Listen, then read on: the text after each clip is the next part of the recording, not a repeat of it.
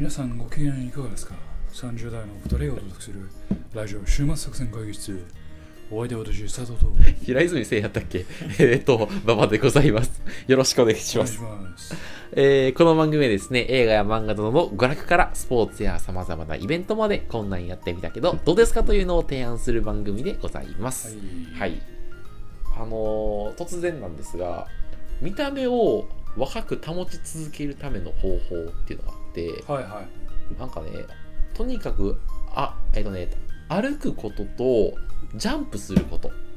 が大事ってことが最近研究結果で分かってきたらしい。えでななね、どういうことで分かったかっていうともともと競輪選手っているやんあの、えー、と自転車の人ね、でその人がすごいあの骨粗鬆症になりやすいと。骨粗鬆になりやすい。なりやすいのよ。うん。でなんでかっていうのを研究してあんだけた研究が太もも太いのに。そうそうそうそう研究があってそれどうやらなんかね自転車ってあのひえっとねひ膝のとこに振動が来ないんだってうん。だから、なんかこう、あのーですと。で、それがおそらく原因であると。で、なんか、えっ、と、膝のところのところに衝撃があった瞬間に、そこでホルモンが出るんだって。はいはい。で、そのホルモンが全身を、あの、覆うことで、あの、骨が強くなるとか、はいはいあの、ええっと、若さを保つホルモンが出るみたいな話があると。っていうのが、どうやら分かってきて、きたはいってことは、歩くとか、えっ、と、ジャンプして、要は、要は、スクワットでいいわけ。あ、スクワットいけるから、なんかひ、膝小僧にとにかく衝撃を与えるう。ん。多分で、ちょっとわからん。スクワットの時の衝撃と、なんかね、自転車じゃダメってことを考えると、スクワットじゃダメな可能性これジャンプと同じ動作や、ほぼ。あ、そうか。うん。あ、それならいけるかもしれない。ただ、なんか、じなんか、うん。ジャだってンプの時言うたらスクワットでしゃがんうでん伸び上がる運動や。うん。でも、ジャンプ。自転車もそうじゃない？なんか、その、なんていうの？ほうやったらなんでジャンプはええの？衝衝撃があるんじゃん。なんか、こう、そのジ、ャンプはええけどスクワットはあかん理由があんまり。じんわりくるやん。じんわり、じんわり。そこもうちょっと調べてから報告しないと 社長決済降りへんやつやこれ。これじゃあもうちょい調べてから言わんと。じゃあ、お前、だから、上からさ、ポンって飛んで、ポンってさ、だったらさ、膝に衝撃が来るやん。スクワットもそうやん。おお前のスクワットの仕方はそうかもしれんわちょっと、うん俺のスクワットの仕方は衝撃が来ない。あ、ほんま？じゃあちょっとやってみスクワット。今、うん今、視聴視聴者の皆さんの前、どんな気持ちで見てたらいいねん今、もう、こうこうや。こんな感じや。確かにちょっと甘いな。甘い。うん俺のスクワット甘い。甘いな。どうしてんの？まずスクワット一種類だと思ってることがもう 甘いわ。出たうん筋トレばっかでスクワットっていうだけで、まあ軽く5 種類。嘘やろうん、軽く5種類。嘘やろうん。5種類あんの？あるある。で、片足とかも入れたらもうちょい種類が増えると思うけど。え、それやってるとその5種類の中で衝撃があるやつもあるってこと？もうなんか全部衝撃や え、じゃあ俺のやつはな、俺のな。いやつやいや、一個のパターンとパしては分かるよ。でも今俺衝撃ないよ、今。一個のパティーンとしては分かるけど。言い直したんや。うん。ええけど。うんあまあまあ、ね、で歩くこととスクワットじゃあジャンプがいいんや。まあ、要は膝に衝撃を与えることによって、その瞬間ホルモンが出て、うんだからっていう話らしくて、うん、だからなんか、えっと、ジムで自転車こぐのは、まあいいんだけど、その若さを保つという意味では、あの、えランニングマシンとかで走った方がいいよとか、割となんかまあ、あの、エエスカレーターの乗るとかよりも、まあちゃんと階段とかうんの方が、まあい日頃の努力で、そのおそらくその若さを保つみたいなことができそうだみたいな。だからちょっとあの、コロナであんまりその最近その、歩かないみたいな方は、ぜひ歩いてほしいという、そういうお話だね。自転車があかん理由はさ、そのキックに対するさ、帰りがないからじゃない？あキックで沈んでいって、そのままの力がこう戻っていくだああ、沈みが多いか。け。ジャンプとか歩くっていうのは、足地面を蹴ることによって、地面からの反作用がこう足に上がってくる。なるほど。ああ、そういう意味だとススススクワットははあるか。だからスクワットって、うんあの、もう筋トレの中では結構上位段階というか。だって、お前の中の上位ランカーって何なん？どういう基準なの？懸垂とスクワットかな。上位ランカーは？懸垂が1位で、スクワットが2位？うん。けどまあ腕立ては？腹筋は？まあいや正直ね懸垂やってたら大概やねんけど懸垂だけやると足鍛えられへんから。あクワットあ上半身の懸垂下半身のスクワットのた体幹鍛えるのは両方力やと。両方やけど、まあ、うん。懸垂とスクワットやっとったら、うん。多分ほんまに老化防止できるやろうな お前俺の話聞いてた。ああそう。あのえっと足。足。足っていうか膝。だからスクワットやって俺 スクワット。5種類のスクワット。分かった5種類のスクワットでええや。あそれにしてくれ。じゃあねみんなでね一般の脳筋の方はそれ。で一般の方はぜひちょっとあのあのちょっとえジャンプをするとかいや家でジャンプできへんやん。まあだか上ら上の人じゃない。下の人やうなん。下の人がうるさいもうまた下の人やってきてさ。あどんどんうるさい許すの揺らすのやめていくださいやちょちょお前その話はもうええが。言うてくるからさ2週前の話2です。週前の話ですけどね。はい。はい。はい。はい。っていう話です。なるほどね、まあ、じゃあ皆さんはね健康に留意しながらね、はい。そういう運動をしていただければなというふうに思いますね、はいその時の、まあ、ウォーキングジャンピングのお供 ジャンピングのお供って変やけど、ウォーキングのお供には週末作戦会議がいいと思いますよ。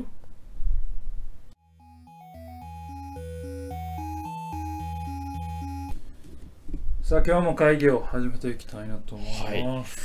今日の話は何でしょうか？ね佐藤さん俺ね久しぶりにやばい作品を見た。を見つけた。やばい。あやばい。もう俺ね最近ね常に頭のどっかでこの作品のことを考えてるあもう恋やそれ。え？恋や。恋かな、うん。恋かもしれん。うん。恋焦がれているかもしれん。恋に恋焦がれ恋になる、年代がバレるって。いや30代のポッドキャスト言うてんねんませんから確かに。年代はバレとる。とうにバレとるわ。えっとですね、これはですね、Amazon のオリジナルテレビドラマでございまし Amazon プライて、ムの。はい、Amazon ドライブで見えます。はいで、2020年5月1日に全世界に配信された。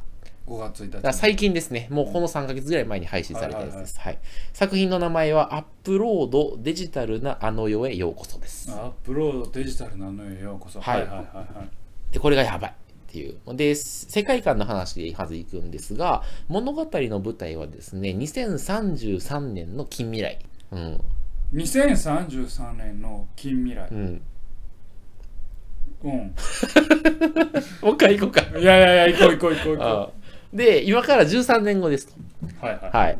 で、えっ、と、まあ、この世界で、今から13年後の世界では、人間が死を迎える直前に、自分の記憶と精神をデジタル空間に構築された仮想世界にアップロードできるようになった世界ですねはい。で要は、だから肉体が滅んでも、精神と記憶をデジタルワールドにアップデートすると。ちょっとはい広角機動隊っぽい話あ、そうかもしれない。ううんん。で、アップロードすることで生き延びることができるとはいうようになった世界のことを描きます。いはいはいで要はだから人工的に、えーえっと、天国を作ることができるんだというふうに思っていただければいいかなと。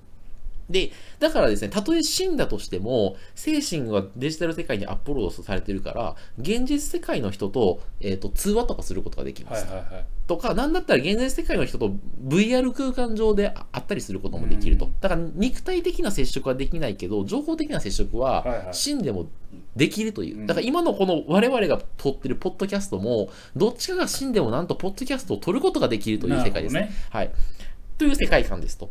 で、さらに肉体的な接触も特殊なスーツを着ることにより、疑似的に体験することができるようになってて、例えば実際にですね、ドラマ上で、あの、ハグスーツ、まあ、登登場人物はセックススーツと呼ぶんだが、あの、えっと、っていうのがあってで、死んでしまった恋人とイチャイチャするシーンすらあるみたいな。うんうんそんな感じの世界観ですと。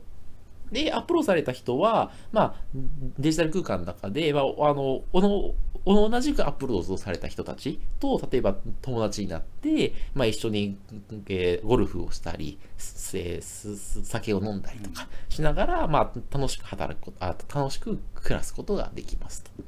でそこでは、まあ、まあ、じゃあ自分がおかしくならない限り、まあ、あの、ある種永遠が約束されていてて、まあ、ずっと暮ら暮らすことができると。うんで、まあ、いろんな企業があのアップロード空間を運営してて、でもなんか、えーのどかな田園風景で過ごせるアップロード空間みたいなのをあの運営してる企業もあったりとか、あとは、えーラスラスベガスみたいな、ちょっとそういう世界観のアップロード空間とかを作ってる企業もあって、なんかアップロード空間同士がある人のプラットフォーム競争的にあ競争してるような、そういう感じの世界観です。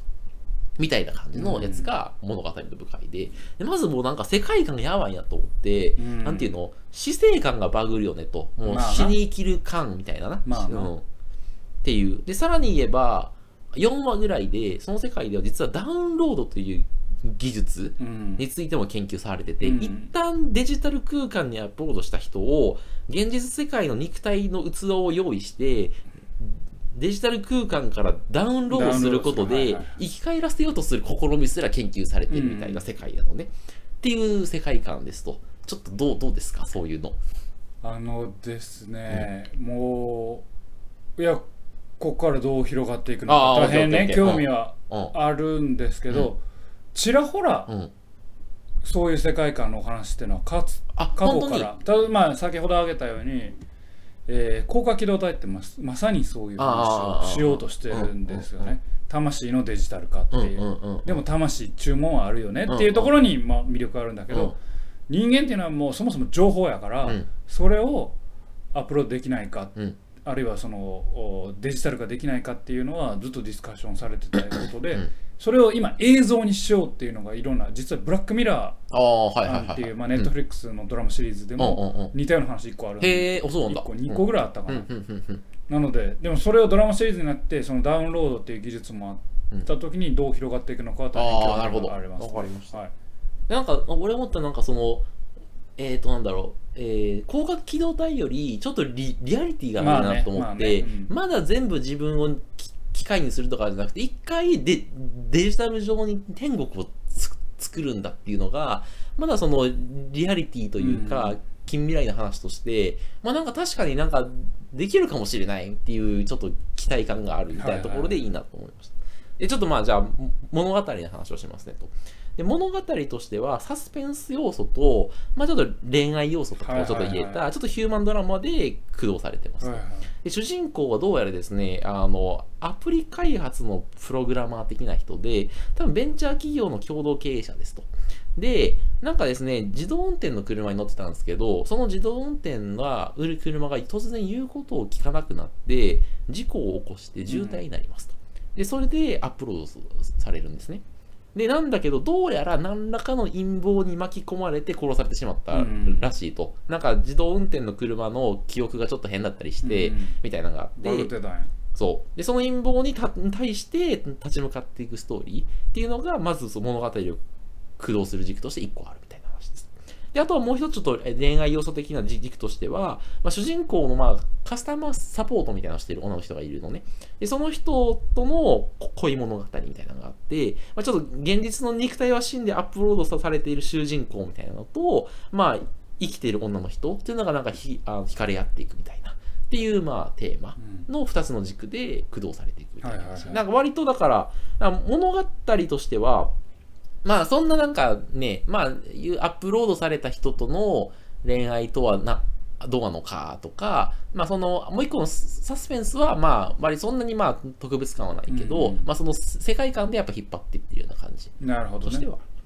でね、魅力としては、すごいなと思ったのは、なんかね、2033年の未来に対する体験設計の想像力みたいなのがすごくて、なんかね、まあ、今言った自動運転の車とかももちろんだけど、例えば、親指と人差し指があって、この指差し確認みたいな形を作るじゃない？こんな感じね。うん。で、そこなら、ここにできた空間に、で、デジタルインターフェースが表示されて、ここにスマホができるとかで、そこでこうやってしししゃべるとかはい、あとなんか料理を 3D プリンターで作れたり、なんか警察の交通安全課がドローンでパパトロールしてたりとか、なんかコンビニの店舗に入ったら、センサーが体の状態ベーってチチェックして、あ野菜いや野菜不足ですけど、この商品どうですかって進めてくるとか、なんかビーってやったら、あなたのあなたのコンドームのサイズは、あの、あのえっと、このサイズっすよとか言ってくれるとか、なんか、ちょっとめっちゃ若干めっちゃいらんわそのサービス。若干 そうギャグはあんねんけど。はそんな。ギャグはあんだけど、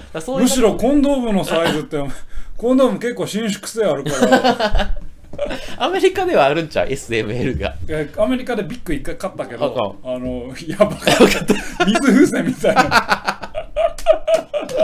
あとか、あいった感じで、なんかその、なんかいろんなデジタル空間でおそらく10年後には実装されてるみたいな想像力がすごい詰まってて、うんそういうなんかその未来の体験設計とか、その社会設計みたいなの仕事にか関わってる人は、ちょっとまた全然違う文脈で見見見た方がいい作品だなっていうふうに思う。で、あとはまあ、なんていうの、死生観みたいなやつ、さっき言ったやつ、根底から崩されるような世界観だよなと思っていて、むしろ、なんか肉体とか脳が衰える前に、若いうちからアップロードされた方がいいんじゃないかみたいな考え方すら登場するような感じになっていくっていうのが、いや、なんかもうやばいなと思って。うんまあ、ほぼだから自殺だよね。うん自殺して、もうリアルな肉体を捨てて、永遠のに肉体をデジタル空間で行くんだけど、まあでも結局さ、なんか情報的な接触できるからさ、みたいな。えー死んだ方が良くない？みたいな。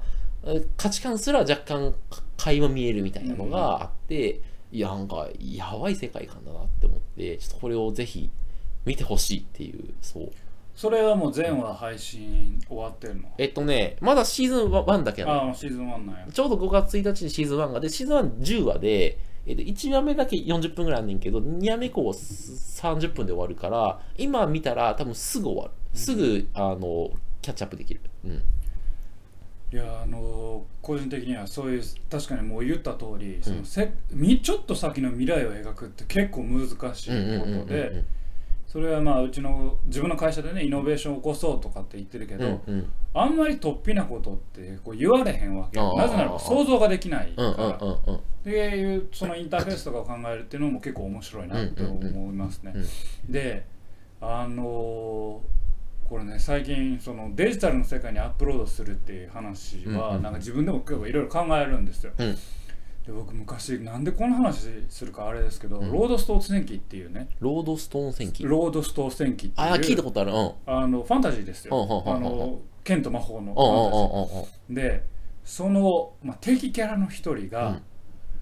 えーっとまあかいつまんで言うと、うん。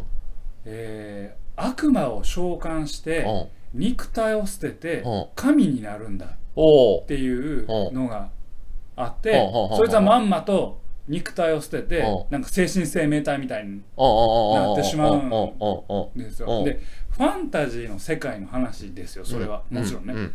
あの剣と魔法の。うん。でもアップロードってまさにその話じゃないあですか。そうそうそうそうそうそうだからファンタジーの世界で考えてたことがひょっとしたら現実に起こるかもしれないってのはちょっと面白いなって僕は最近すごく思って。はいはいはいはいはい。ねだって結局人間も0と1でしょみたいな感じで。そうそうそう。で今の話で見てあのちょっと面白いなと思ったのは、えーっとまあ、さっきもちょっと言ったんですけど「ブラックミラー」っていうあの一夜完結オムニバスのねえーまあ、あの改めてちょっと紹介したいなと思いますけど、その中の1話でうん。似たような話があるんですおおそうなん恋人が死んじゃうんですよ。で恋人が死んじゃうんだけど、それはあのアップロードと違ってその過去の主人その恋人の SNS の記録ほとか発信物とかをから全部解析して、主人あの死んだし、えー青年を再現する AI を作るんです。わーなるほど。だからゾンビなわけね。そのあの意識はないからその人じゃないんだけどそう外から見たらそう見えるわけね。そうまさに哲学的ゾンビみたいな存在を作るなるほど。だから最初はデジタルデジタルな AI だから、うん。電話すると、うん。死んだ主人公あの、えー彼氏うがん。生きてるかのようにうん。応答してくれる。記憶もあるし。記憶もあるし。うんうんうんうんうん。であまあ、デジタルで作ったアルゴリズムやからって言って、うん。主人公あ主人公も女性はうん。もうどんどんもっと会いたいもう一回会いたいってなってくからその AI をうん。うん。うん。実は肉体に埋め込むサービスがあるんですって言ってその会社はある肉体を提供してその AI を埋め込むんよ。そうするとまるで彼が生きてるかの感じになんねんけうんうん。どっていうのが物語の中盤まで面でそこかうん。らあれ？違和感あるぞ。っはいはいはいはいはいはいてなってうん。じゃあ物語はどうなっていくのか。まあちょっとオチの部分は置いとくけれどもそれとちょっとアップロードの比較をしたいなと思はいはいはいはいはいってはいはい。たけどシーズン1だかそうやね。らまだどう続くかもわからんし。そうまだ陰謀がどうなるかもわからないし。そうね。うん。ちょっとそこはちょっと気になそうるかなちょっとネタバレもあれなんやけどまあでもそう。なのよ。うん。うん。いいと思いますね。はい。でちょっと僕はここで今日ディディスカッションをしたいなと思ったのが、はいはいはい。佐藤さんどう？アップロードされたい？まあちょっと永遠に生きることができると。うんただまあちょっと現実世界で核戦争起きたり地震起きたりして急にプツンと意識が途切れちゃうリスクはあるけど、ちょっとアップロードされて永遠を生きる。まあ、で一応ね、三途の川っていうのがあって、自殺することも出てきる。うん。どう？あーまあないかなない。うん死ぬで、でも。死ぬの怖ない。怖い怖い怖い怖いけどなんかねあの2つの観点から言っていいですか？逆張りって言われたらあれなんですけどこれだけデジタルデジタルっていうともう必ず煽りとしてうん。物理存在とかうん。肉体性っていうのがうん。絶対今後ひあのにわかにまた注目されてくるだろうなって思ってるんですよ個人的には。うん。でっていうのがあって、結局人間って肉体から離れられへんよなっていうなんか強い思いがあって、あんまりデジタル生命体に興味がないっていうのはとこれかなり技術的なところはあるけうんどデジタル生命体って自由なように見えて自由じゃないでしょって思うんですよ。うんどういうことかっていうと結局情報ってなんかなんかさデジタルって見えの見えない空間に浮いてるように言うけど、うん。そうじゃなくて絶対どっかのサーバーに記憶されないそうとそうそう。デジタルって存在しえないんで、だからそういう意味で物理で絶対縛られてる。わけですよ、うん。で物理サーバーなんて絶対にうん。劣化するわけですよ、ってなるとそれは肉体から離れたように見えるだけで、うん。肉体、まあ、物理サーバーというう物理に縛られてるああ、そうやね。わけですよね。うんそってなると、表面的な自由だからあんまり本質的な解放とはちょっと違うのかなう。ああ、って。いう気うん。持ちもあるから、じゃあ結局この肉体でいる方が面白くねって思ってしまう。まあまあまあ、そうよね。うんだからなんかね、作作中でもいろんな不不自由はある。うんこの人たちは。なんか、その、ね、強制的に外から眠らされるとか、なんかちょっとサーバーの調子が悪くなったら、ちょっとなんかその自分の体がポリゴンになるとか、だあとなんか、サーバー代をその払い続けないといけないとか、いろいろあるけど、でもほら、永遠に生きることができるよ。いや永遠に生きることの価値って何なん？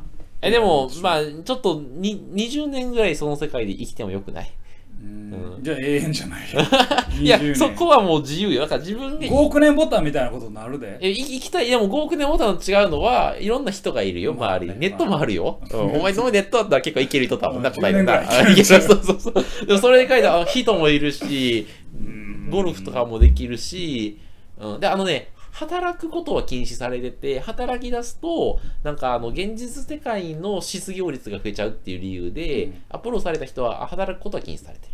うん。でも嫌か。死ぬか。なんか嫌かななんかな死死があ終わりがある方が何でも頑張れる。頑張れるんじゃないかな、はい人間はっていうのと、物理に縛られるんやったらある程度縛られとく方が逆にうん。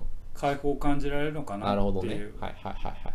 思うかな。絶対、うん、そのアップロードした瞬空間でうん。でのさ、うん。アップロードされた人同士のコミュニケーションというのはうん。物理的な何かを感じてるんだろうか、あ、まあ、えっと、ご、五感は感じるらしい。その世界では。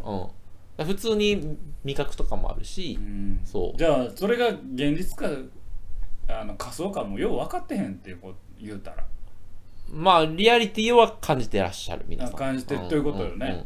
だからもう一つの世界に行ってるっていうだけの話よ。そうそういそうそう。で俺すごいその話見て面白いなと思っているのは今はみんなアップロードされた世界を天国って捉えてるけどそのうち第二現実と捉え始められることもできるよなと思っていて、なんかそのなんていうの、まあ、今のところその,、ね、その世界にはアアップロードされた人にあんまり人権がないわけよ、うん。なんだけど、中長期的にはその世界、アップロードされた世界のことは、アップロードされた人たちが決めるみたいな風になっていくと、まあ、要は人類は、そのデ、デジタル空間上で永遠の命を持ち、で、なんか別に第三の現実空間にさいろんな好きなところに行ってもいいわけじゃない、うん。なんかねその俺はあのアフリカで暮らすとかそれこそ異世界転生もできるわけよね、うん。要はそのねもう自分が情報体になってたら自分が好きな現実を生きることができるわけじゃない。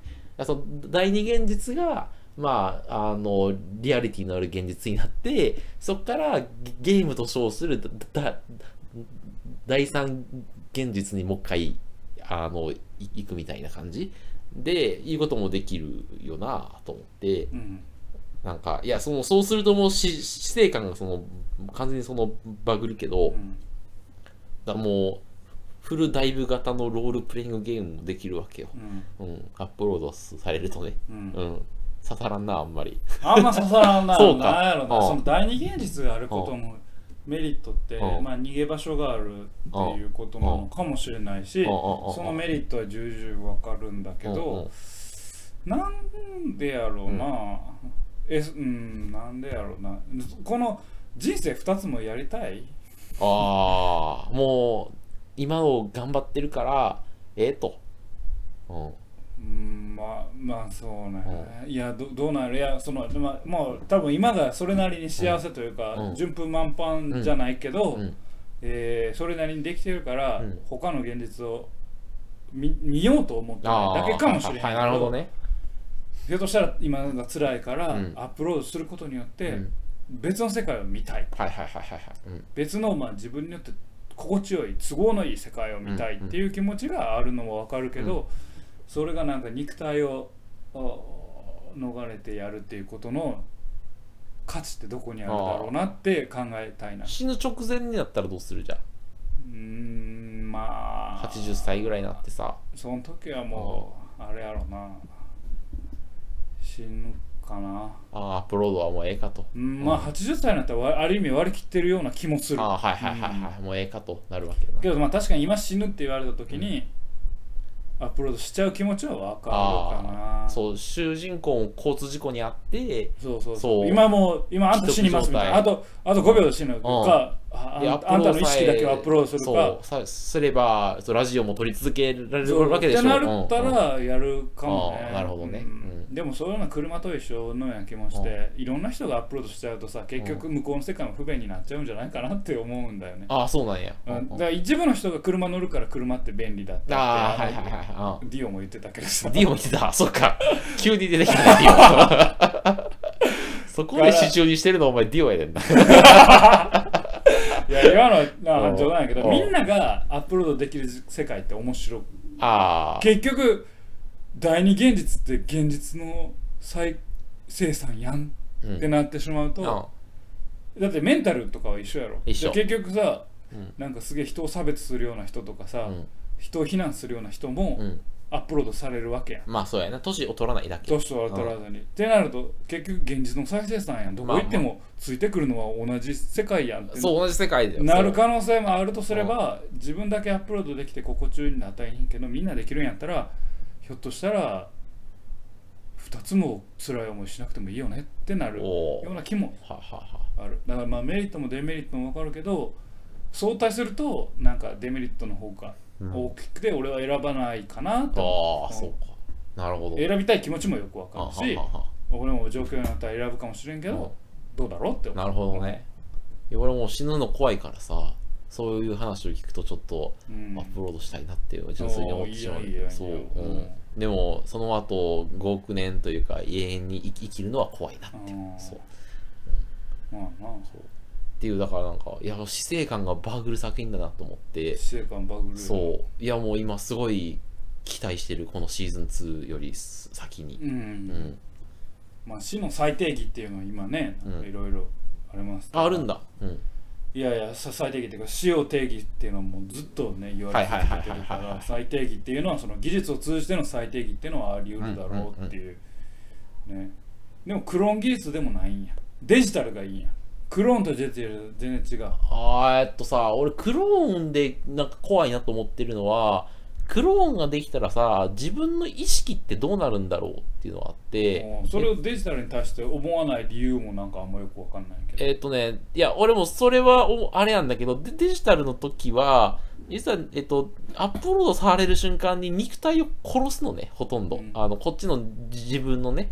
その並列になることがないのよ。うん。その意識が。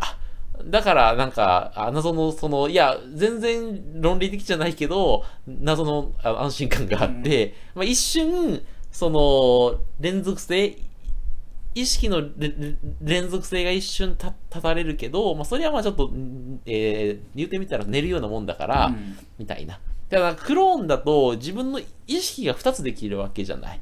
でその瞬間、どうなってしまうんだろうっていう怖さとか、ね。そ片方の自分が死んだとて、ひ左側の方の意識にはいけないと思うの、きっと。だ永遠の命じゃないんじゃないかっていう、そう。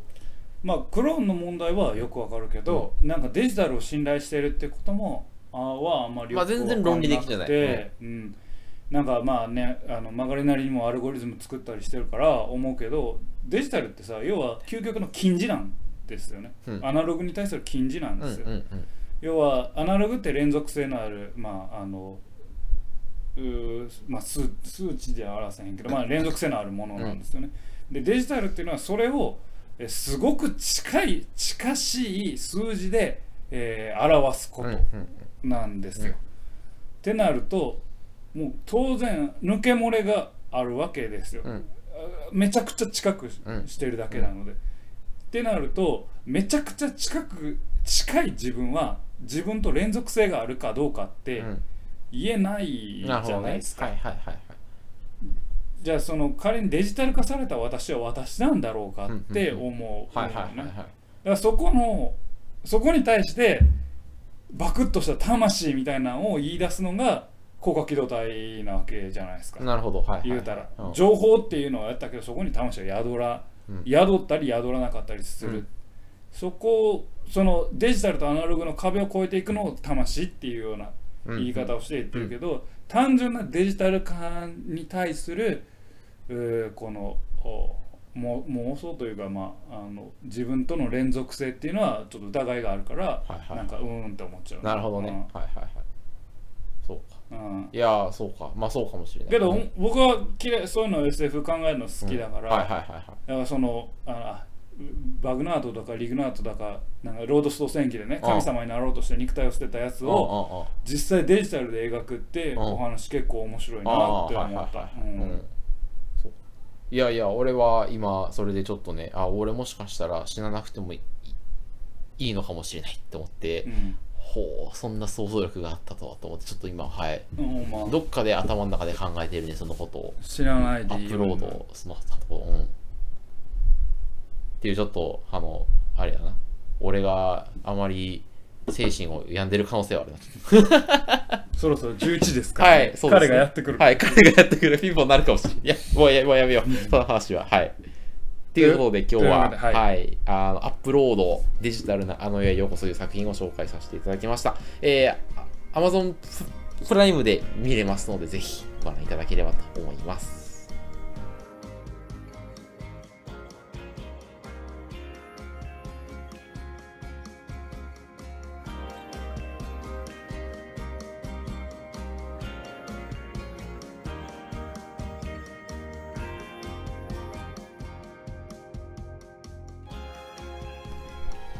週末作戦会議室はお便りをお待ちしております。お便りは、ポッドキャストのメモ欄に記載されたリンクよりアクセスいただき、終幕作戦会議室ホームページ、メールフォームよりお願いします。またツイッターもやっています。週末作戦会議室でぜひ検索ください。お便りは Twitter にいただいても結構でございます。はい、はい。今日もアップロードの、ね、話をしましたけれども、ちょっと今一個作品のアイディア考えてるけどおどうですか？何作品のアイディアって？なんか今のアップロードにちょっとうん。あの触発されたというか前々からちょっと考えてたところおうがあるんですけどあのーこれね、まあ、パパクリなんですよ。パクリ、パクリ。うん、悪魔の話なんですけおどう。デンゼル・ワシントンか誰かデンゼル・ワシントンかウィル・スミスかまあその黒人系のかっこいい、うん。えー俳優さんが出てた、あの刑事ドラマ刑事映画なんですけど、えー悪魔と対決する話で、刑事やのに？うんうん。そうそう。であその悪魔が、まあ、うん。殺人とかを犯すんやけど、うん。その悪魔は人から人へと乗り移るんですよ。ああ怖いやそれ。うん。で殺人事件を追う中で、うん。あこれは悪魔の仕業やってこと。まあなんなんか分かってでもその悪魔を追い詰めてもせ悪魔を乗り移った人に追い詰めたらその半径何メートル以内に人にすぐ乗り移って無敵やん。うん。悪魔は逃げていくんうんよう。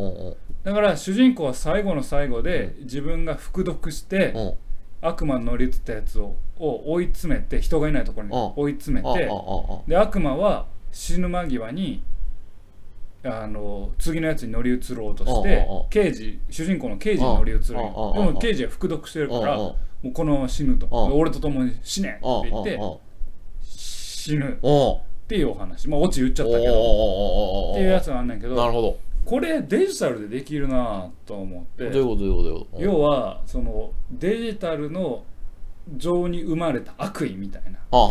意志を持つ悪意みたいなのをまあここのちょっとあのブリッジがあるというか飛躍があるけうん。どそれをデジタルで生まれた悪意みたいなのがうん。どっかで人にアップロードされるよ。なるほど。でその人がうん。まあ殺人を犯すんはいはいはいはいはいはいねああまあ要はコンピューターウウイルスがのが人間に乗り移るみたいな。悪魔ってことね。なるほどなるほど。はいはいで刑事はまあそれを追うんではいすけはいはいはいはい。どなんか正体つかめへんぞってなっていくと。でじゃあそのウイルスっていうのがなんか犯人だっていうことが分かってきてウイルスを追い詰めようとすんねんけど、うんそのウイルスは感染に感染を重ねてなるほど広がっていくかまあオチをどうつけるかは全然何も考えてへんけどっていうのがこのまさにアップロードと話とはいはい絡めるとでき確かて人間の意識がデジタル化されるところでデジタル化された人間の意識情報に対するバグうん。ウイルスうん。みたいなのがアップロードとともにダウンロードされる。人間の意識は常に自由にアップロードできるようになったんだけど、うん。そのバグも同時に生まれるかうんらなるほど。一定数の人間は明らかおかしい行動をしはいはいはいうはいはい。なるほど。っていうお話。ああそれってらさあれにしたらあのフルダイブ型の VR ゲームみたいなのがあってそのゲームをやった人の何人かにウイルスが仕込まれるみたいな、うん、とか。まあでもいろいろ想像力が膨らむよねそれね。ねっていうのがまあできてはいるからそれをなんかさなんか今さっきもロードストー戦記とかその、まあ、映画の話とかを出してうんうん思うのは、うん。悪魔とかうん。神様みたいな抽象的な概念で描いてたところがうん。もっと科学技術によったひょっとしたらありえるかもなっていう現実のタッチポイントがある世界線で語れるっていうの確は結構面白いなって。まあアップロードもね人工的に天国を作るってことだからね。